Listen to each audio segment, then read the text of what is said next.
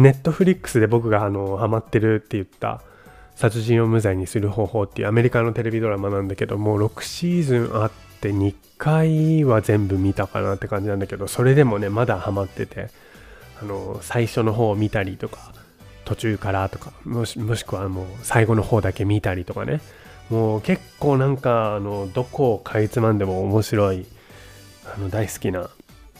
テレビドラマなんだけどそれのそれに出てる俳優さんの中でねあの一人イギリス人だったっていうことをねあのアメリカのそれこそなんかテレビバラエティ番組違うな。なんかほらあるじゃん。そういうの。ちょっと伝われそういうね言葉をねすぐでそういう言葉がすぐ出てこない。お旬だねもう旬ラジポッドキャスト。第38回のお時間です、えー、お相手はお旬です。また1週間空いて2週間ぶりのだよね。そうだよね。2週間ぶりの配信になっちゃって。もう本当にね皆さんに会いたかった会いたかったとお会いできないけど皆さんのお耳にもうかかりたくてかかりたくて仕方がなかったおしゅんです。ってことでねその俳優さんが一人イギリス人だったっていうことをその番組で知ってでななんだそんなことかって感じじゃん。あのなんかあそうって感じかもしれないんだけどイギリスとアメリカの英語って結構違くてでアメリカに俳優さんがいっぱいいる中でさアメリカ人アメリカ英語の発音でさその役がねイギリス人としてとかじゃなければさやっぱりアメリカ人として出るときはアメリカの発音じゃなきゃいけないわけだよね。でそれでアメリカに俳優がいっぱいいる中でさわざわざイギリス人を使ってるんだっていうのともう何よりも驚いたのがそのアメリカ人え？アメリカ英語の発音がうまいっていうね。もうどんだけあの何て言うんだろうそれがすごいことかっていうとどれだけうんちょっと説明できない。説明できないんかい。なんだけどあの結構それこそなんかイギリス映画にとかイギリスのテレビドラマにアメリカ人の俳優さんが結構これまでもねあの過去に挑んできてでその中で結構えこんなイギリス英語ないわみたいなのとかそういう酷評っていうのその視聴者の方からとかねそのえこの人のイギリス英語ちゃんとなってないわみたいなのが多かったりするわけよ。だから結構その頑張るんだけどもちろんね皆さんブリティッシュのイギリスの英語に合わせる合わせるっていうかこうちゃんと練習してってやってそう練習しないといけないぐらいなんだよね。ってやるんだけどやっぱりちょっとしたところでねこう出ちゃったりとかもう全然似てなかったりとかいろいろあったみたいでその中でねあのブリジ言えないブリジット・ジョーンズってあるでしょ？ブリジット・ジョーンズの日記とかなんかついついこの間って言いそうになっちゃったけど1年ぐらい前かなんか新しいのも出たよねであれのあのレネーさん。レネー・ゼウィガーさんがアメリカ人なんだよあれ。あのイギリス映画の主演女優なのにあの人アメリカ人なんだよ。逆か。アメリカ人の女優さんなのに、えー、主演したんだよイギリスの映画にね。でイギリス英語か。もう本当に完璧って称されるぐらい上手で。でもちろんその単語とかねあの発音はもちろんなんだけど単語とかさ言葉の使い方とかもさやっぱイギリスなんだよね。それはまあ台本あるにしてもさやっぱりもうすっごい違うのよ。同じねもちろん。英語は英語なんだけど結構違くてそれがそのレネーさんは結構上手にねやってたっていう話なんだけどそれで僕が殺人を無罪にする方法を見てまさかこの人がねイギリス人だと思わなかったっていうその要は逆だよね。アメリカのテレビドラマでそのイギリス人の男性がね、まあ、俳優がねあのアメリカ英語をとっても上手に話しててな僕がとっても上手にとか言うなよって感じだけどさ英語ろくに話せないのにさ。まあそんな感じであのもしあの殺人を無罪にする方法をね見た方が見たことがある方がいたらあの名前が急に出てこないこういう時に、えー、ウェスウェスリー・ギビンスの役をしてるアーノルドアーノルド・イーノック。彼がなんとイギリス人だったの。でここまで来てあのアルフレッド・イーノックって聞いたらもしかしたらねあのピンとくる方もいるかもしれない。ハリー・ポッターに出てたんだよね。で僕知らなくてハリー・ポッター全部を英語で英語じゃないや映画で見たことないからもう僕最初の2作か3作ぐらいしかちゃんと映画で見たことないから多いって感じでしょ？もうあの世界中っていうか、まあ、日本に住んでたけどハリー・ポッター出てた時。もう日本がさもうハリー・ポッターハリー・ポッターになってた時に僕はあの3作ぐらいしかちゃんと見てないんだよね。でしかも一番最初に見たのがあの秘密の部屋。だから2つ目だよねあれ。そうだよね。賢者の石が1だもんね。そう。で2作目から見てそっから13かな？って言ったぐらいであのその後ね全然実は見てないんだけど。でそこに出てたんだよね「ハリー・ポッター」にね。あのディーンディーン・トーマスの役で。えー、っとですね僕はそんなこと言われてもあの全然覚えてないで、まあ、いつかねまた「ハリー・ポッター」最初から見ようかななんて思うけどあれも長いじゃん。その割にね長いじゃんとか言いながら、まあ、殺人を無罪にする方法は6シーズン全部見てるんだけどもう2回も。もう3回目終わっちゃうんじゃないかっていうぐらいのあの単独でこうかいつまんで見てるやつも相当見てるんだけどその彼がアメリカ英語めっちゃ上手だったっていう。あのイギリス人なのにっていう番組を見ててね。で彼しかもあのもうこれちょっとネタバレになっちゃうからあのあんまり言わないようにするけど最後の方であの、違う何て言うんだろうそのえっとウエス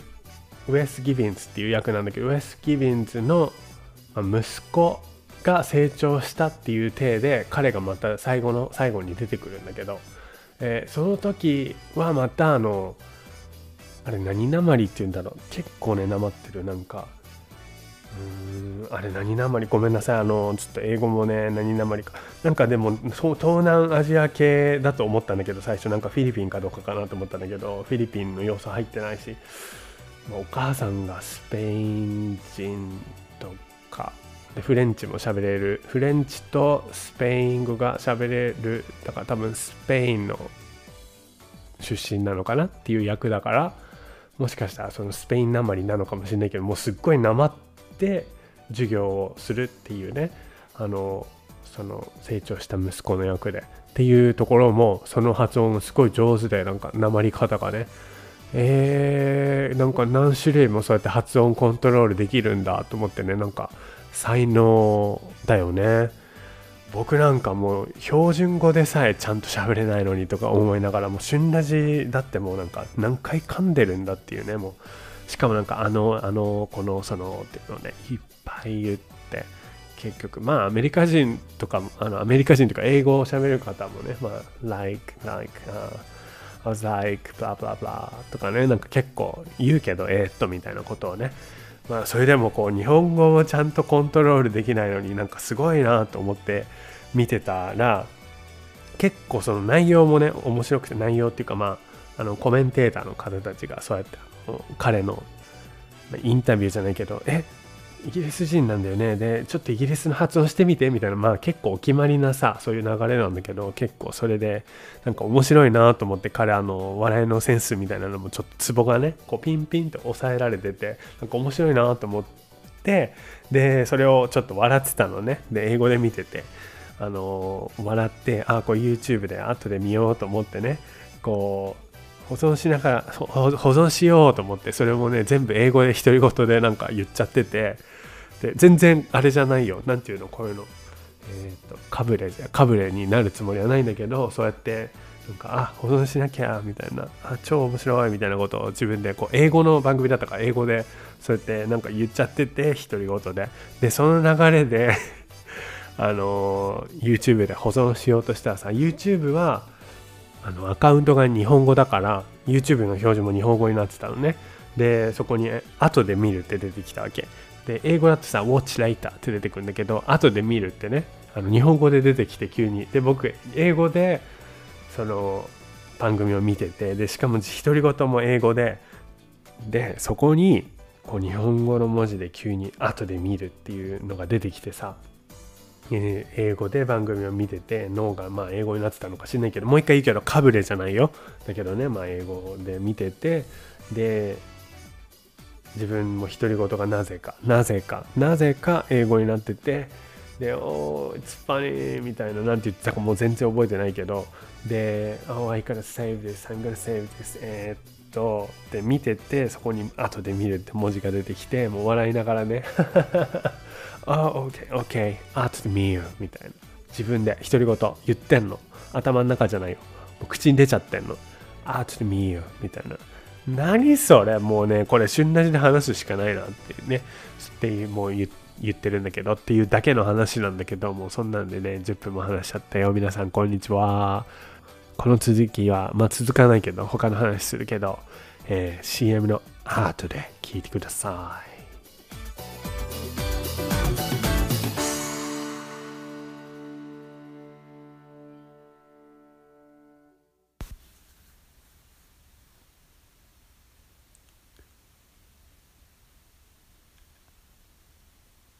申し訳ありませんが、初めてのお客様には、ドモホシュンリンクルをお売りできません。初めての方には、お試しセットと説明書きをお送りしています。それは商品の中身や私たちの考え方をご納得された上でお求めいただきたいからです。3歳からの年齢化粧品無料お試しセットのお申し込みは、0120-456-789-10最春ラジカン製薬です。くだらないけど聞いちゃう。旬ラジ。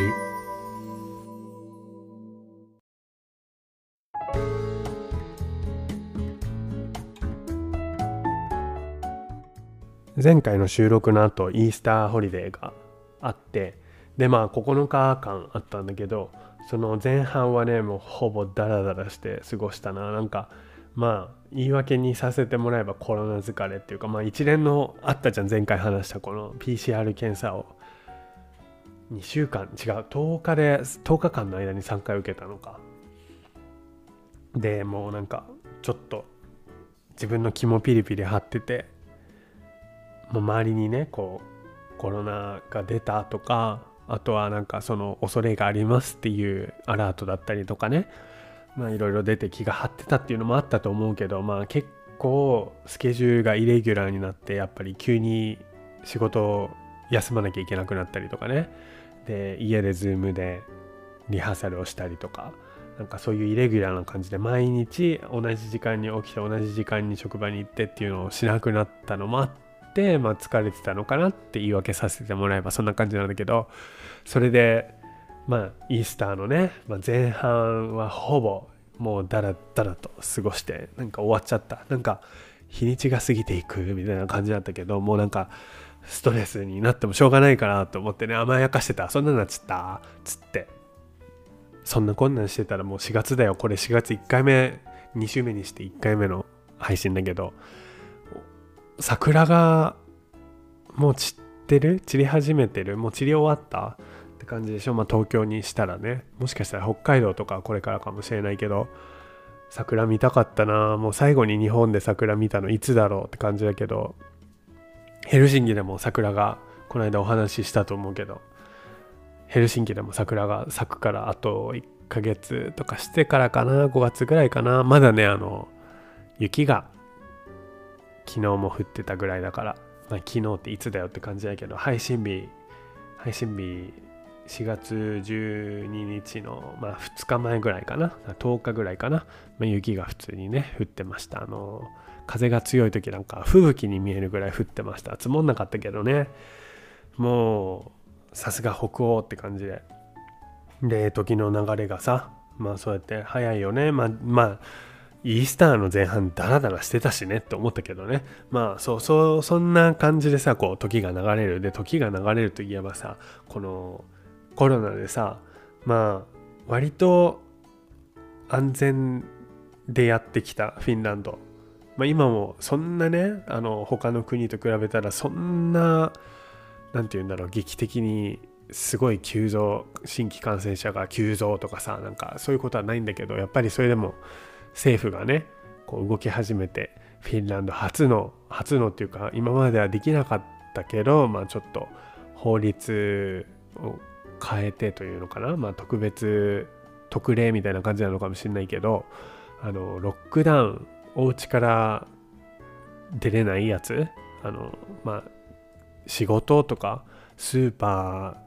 ー薬局とかそういうなんか医者にかかるとかそういう特別な理由がない限りは外に出れませんっていうのをねしようっていうのをで何ていうのそういう話が出ててフィンランドもついにかって感じだったんだけど結局今のところそれをやらなくて済みそうでっていう感じなのね。で最初さその最初って言ってももうなんか僕たちからすればフィンランドをねまあ一番最初はもちろんパンデミックになって仕事が半年間半年？4ヶ月半かできなくなったっていうのが大きいけどそれでもその間ねそそれその4ヶ月半といやむしろ2020年中はずっとじゃないかな。だから半年以上だよね。割とねあのマスクしてない人結構多かったし僕たちもあのリハーサルする時マスクしてなかったの全然。でそれが去年の暮れの12月ぐらいから、まあ、マスクをしましょうみたいなしていきましょうみたいになってでそれでもまあ外したりとかねマスクを途中で外したりとかしない人がいるのもいたりとかもしたの。でだけどまあこれはあの何て言うんだろうこう人権人権なのかな、まあ、人権とはって感じになるんだけどここまでいくとあの要は義務にはできないんだよね。マスクをね。しなさいとはできないの。職場でも。でだけどまあもちろんみんながさこう踊りで汗をかいてさしかもあの濃密じゃないや。えっと密だよ。もう濃厚接触だよね。要はね。もうなんか一緒に踊ったりとかするわけだからさ。でもうマスクを本当に強くお勧めします。できれできるだけはもうねあのこれはあの強制はできないけどもあのもうみんなをねみんなをみんなで守っていきましょうみたいな感じでそういう風なね促され方をしてたのね。でそれがまあ去年の11月12月12月だな12月で。で12月の中でも結構変わってってもうマスクをしていきましょうとかあとはリハーサルもあのいきなり少人数になったりとかあのその日のキャストじゃない人はこのエリアにはいないでくださいとかね。もうそういう風になって急だなと思ってそれまでさコロナもうなんかあの仕事が急に止まっちゃうであのお店も全部閉まっちゃう。6月までね、えー、6月1日まで閉まってたのかな。カフェとかも去年のね。でそんなぐらいだったのにそれから戻ってきたらさマスクしてる人いないんだよねほとんどね。でなんか面白いなと思ってそれが急に12月にこうなってさ面白いなって何回言うんだよって感じだけど面白いなって。でも本当になんかその面白いに尽きるさ感じだったのこの移り変わりを見てるとね。で公共交通機関でもさあのマスクをしましょう違うなマスクをおすすめしますみたいな放送が急にあのこう付け加えられるようになったのがそれも去年の去年のなんか10月ぐらいだったかな。なんかねあの JR みたいな感じでさあの JR の本日もあダメだ声が高くなんない。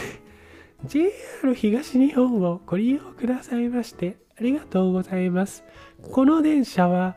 なんとかかんとか東京行きですみたいなごめんなさいもう本当にあの声が出ないけどあのこの言い方をねあのもしかしたら首都圏に住んでる方とか JR 東日本利用してる方はちょっと分かってくれると思うけど次は神田神田です。え、わあ、もう覚えてない。あ、お出口は右側です。地下鉄なんとか線、なんとか線はお乗り換えです。This train is bound for Tokyo. The next stop is 神田。みたいなさ、あの女の人がね、話すじゃん。なんか長かったな、ここまでの前置き。そのなんか決まったさ、こう、同じ人のアナウンスじゃん。で、こっちもそうなのね。あのー、同じ会社の、あのー、電車？電車、えバス、路面電車？で同じ会社のやつは同じ人のねアナウンスなんだけどでそこにそのマスクをまずマスクをおすすめしますみたいなアナウンスが男の人の声で入ってで明らかにこうあの後後から録音しました。まあもう後から録音してるんだけどっていう感じのまあなんか割と優しめの優しめの男性が優しめの口調でしかも優しめの内容を言ってるって感じだったのね。あのマスクをつけることをお勧めします。公共交通公共交通機関ではマスクをつけることをお勧めします。みたいな感じですっごい静かに。それをなんか何駅かに1個なんていうの何駅かに1回ぐらい言ってるって感じだったの。でそれがえー、っとねマスクをつけてくださってありがとうございますになったの。同じ男の人だったかなと思うんだけど。でそれがまた今度はあのその女性のあの元のさオリジナルの「本日も JR 東日本」下手か そのそのねまあその要はオリジナルの人の放送でまあありがとうございますと。マスクをつけてくれてありがとうございます。なんかあれみたいだよね。いつもトイレをきれいにご利用いただきありがとうございますみたいな。その綺麗に使ってねよりは綺麗に使ってくれてありがとうって言った方が促す効果があるんだみたいなそういうまあなんか心理のあれなのかわからないけどマスクをつけてくれてありがとうございますって言ってね。で今度それがどうなったんだ？それがマスクをつけることを強くお勧めしますとかになったのかな？でまたそれが今度あのマスクはあ公共交通機関でのマスク着用は義務になっておりますになったの。でそれが今ここなんだけど義務になってますっていうわけよ。それをちゃんとフィンランド語スウェーデン語で英語で言うんだけどもう順番忘れたけどまあフィン語が最初だろうね。で英語かスウェーデン語どっちかが先に入ってまあ三角語って言うんだけどそれがちょうど流れてる時にねあの止まってでドアがしあの開いてお客さんが乗ってくる時にそれが流れててちょうどマスクをあの公共交通機関でのマスク着用は義務となっておりますって言ってる瞬間マスクしてない人が平然と入ってきてさおいと思ってまあいいんだけどいやよくないよ。よくないよもう。もうこんな言われててさあの義務となっております。でしかももうあのバスもバスとかその路面電車とかそれぞれの、まあ、大きさに合わせてねあの制限人数こう一車両に何人までしか乗れませんみたいなのがこうドアのところに貼られるようになってさ貼られてでそういうことしてその放送も流れてるのにそういうマスクしない人一番前のドアから前がね前のドアが乗り口だから要は運転手いるわけじゃん。何にも言わないんだと思って。でも結構いるの。そのもちろん結構マスクしてくれるしてくれるというかするようになった人が増えたけどそれでもなんか2%ぐらいいるのよ。マスクしてない人なんか鼻詰まってきたね。なんか気になってる人いるよね。きっとね。この声なんか。鼻があれ？鼻が詰まってるよ。違う。それ腹話術。声が遅れてき全然関係ない。でも鼻が詰まってるよ。これあれか。ずっと鼻声の感じで喋ってたら気になんなくなるのか。余計気になるわ。ちょっと待って。あの一回ね。はい。ちょっとお待ちください。はい。なんかどうにかしてきた。まああんまり変わってないかもしれないけど。それでもね前のあのほら最初に鼻が詰まってるって言ってさあの最初がいつだったか覚えてないけど1ヶ月か2ヶ月前に言った時よりはだいぶ良くなってるんだけどもうなんかあの鼻が詰まって起きることとかなくなったからだいぶ良くなってるんだけど。それにしてもよなんかお聞き苦しいよね。もうアレルギー性鼻炎。アレルギー性鼻炎ってさアレルギー性鼻炎じゃん。本当は。鼻炎じゃん？アレルギー性の鼻炎じゃん。なのにもうさなんかアレルギー性鼻炎っていうアクセントがさ定着してるじゃん。これどうなの？なんかアレルギー性鼻炎なんだけど。アレルギー性鼻炎。何回言ってるんだって感じだけどさ。面白い面白いなと思ってなんか結構前から思ってるんだけど、まあ、特に話題にしたことはないんだけどアレルギー性鼻炎じゃないんだ。もう一つの単語としてアレルギー性鼻性鼻炎。まあこれ落ちないんだけど全然。なんか不思議だなと思ってなんかまあ不思議って言ったらね日本語不思議なこといっぱいあるよね。まあ英語にもいっぱいあるどんな言葉にもあるんだろうけどさ。なんかやっぱり鼻詰まってんのなんかもうどうにかしてきたのに。今どうにかしてきたのに鼻が詰まってもう何て言うのこうずっとさ吸い取ってくれる機械を当ててたら楽になダメだね。楽になんないよね。なんか余計なものもきっと吸い取っちゃって鼻が乾燥して大変なことになるんだろうね。はい。ということでもう日本語の不思議。違う。全然そんな話してなかったけどアレルギー性鼻炎は不思議だよね。でもそういうの結構あるよね。今すぐには思いつかないけど思いついたらまた言います。いつか。そしてもし何かあったら教えてください。そういうやつがなんかかけそば。かけそば普通か。なんか今ランダムに言ってみただけ。何でもないほんと。かけそば何にも関係ないから。でもちょっと美味しいそば食べたいけどね。美味しいうどんも食べたいけどね。そばはやっぱりさ日本じゃないと食べない。この話したっけ？なんか香港に美味しいそばなかったんだよね。日本日本食の宝庫だったんだけど香港って。でも美味しいそばだけはねほとんどなかったね。まあ一つだけでもそれあったかいそばだったな。なんかかけそばさっき言ったかけそばって急に言っちゃったけどその美味しいかけそばとかなかったななんかあのね恋しいななんか美味しいかき揚げと美味しいおそばもうあの塩だけでサクッ。サクッ。もうかき揚げの話じゃんそれそばじゃなくて。はい。おしゅんです。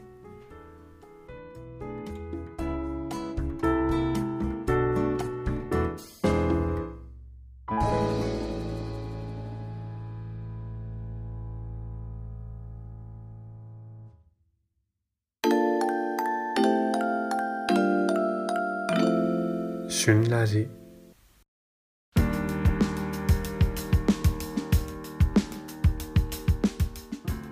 ということでそろそろ旬ラジポッドキャストエンディングの時間がやってまいりました。まあ勝手にやってまいったというよりは勝手に来させた。まあいつもそうなんだけど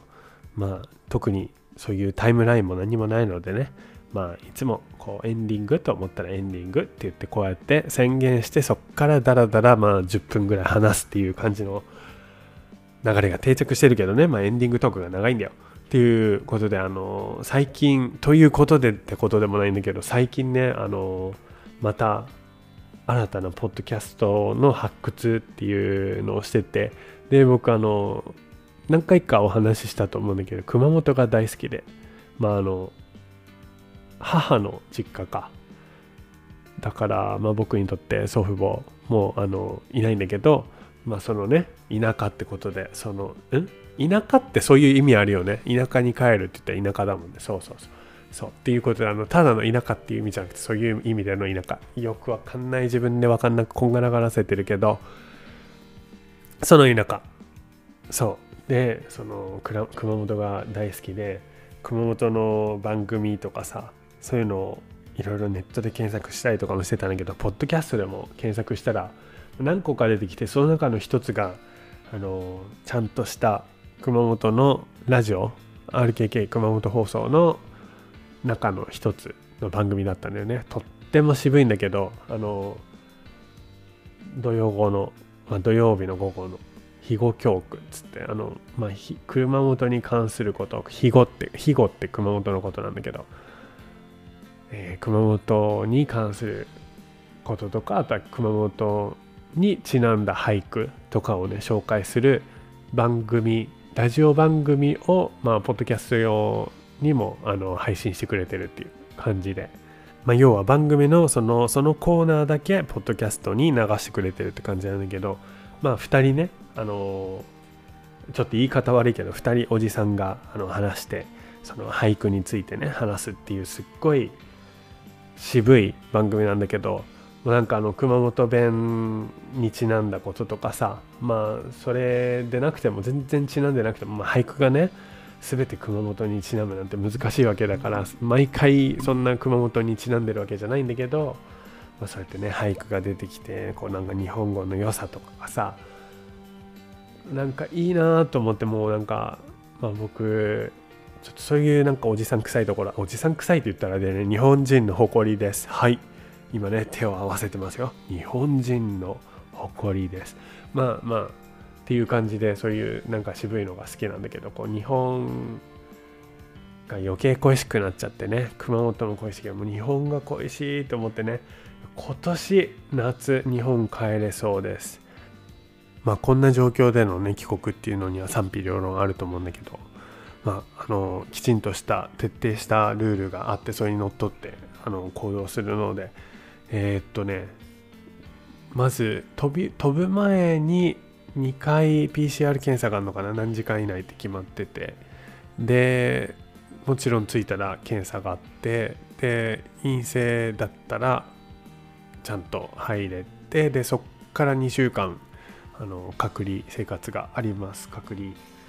でねちょっとあの僕いろいろ香港でもやることがあってもう本当にあのこんな状況だからねやりたくないんだけどもうやらないとねあのいろいろと終わらなくてあのやらないといけないことがありましてね。で香港隔離3週間なのよ。でしかもあの政府指定のホテルからもう一歩も出れない部屋からの3週間。もう気がめいってしまうけどもちょっとね頑張ってやってきますよ。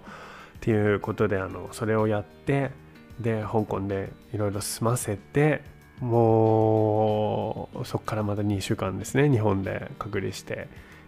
っていうことでねもうなんかねなんかねなんだかなって感じだけどねもうしょうがないよね。これ普通だったらもう本当にさあの日本に帰るっていうその帰国の中のプロセスの中であの香港にストップオーバーしてまあなんだろう23日立ち寄ってことを済ませて日本に帰れるっていう感じでさもうものの3日もあれば全部終わって日本に帰れちゃうんだけどもそれにまず日本に帰ってえーと、自由の身になるまでまあ5週間かかるってことだよね最低でもね。もうなんか気が遠くなるけれども。ありがたいことに夏休みが2ヶ月あるので、まあ、その中でねもう全て終わらせて、えー、来ようという、まあ、そんな個人的なプランを今ね、えー、おしゃおしゃべりしてしまお話ししてしまいました。っていう感じでなんかねもう本当に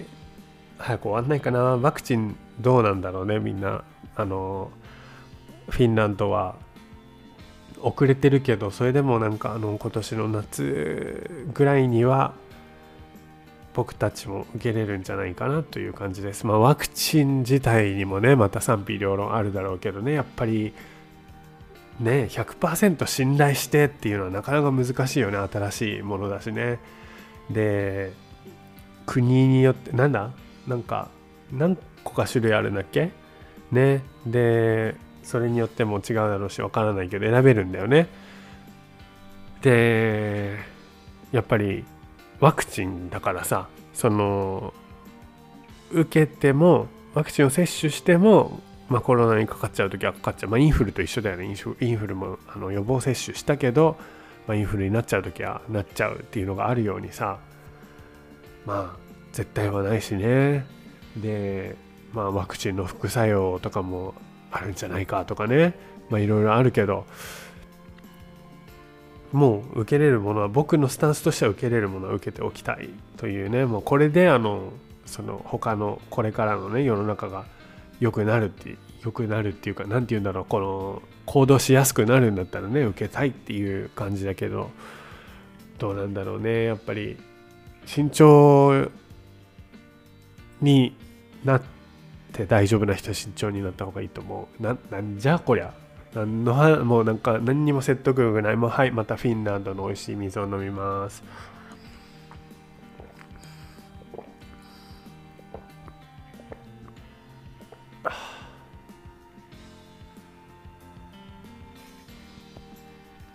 今ね見ちゃった。あのねまあこんなお家で収録してるからさまあお家の中が見えるわけじゃん。明日のお弁当の用意してなかった。ご飯だけ炊いてあった。明日のお弁当そうお弁当男子。最近お弁当男子。お弁当を作りますこれから。ということで なんじゃもうこれ電話か？電そう電話だったのです。皆さんはおしゅんと毎週電話してたのです。はいもうねもうめちゃくちゃになってきたっていうことでこのこの感じで、えー、この感じでじゃない。このくらいにしておきたいと思います。もうねいい加減にしろっていう感じね。ということでもう皆さん今週も良い1週間をお過ごしください。お相手はおしゅんでした。またね。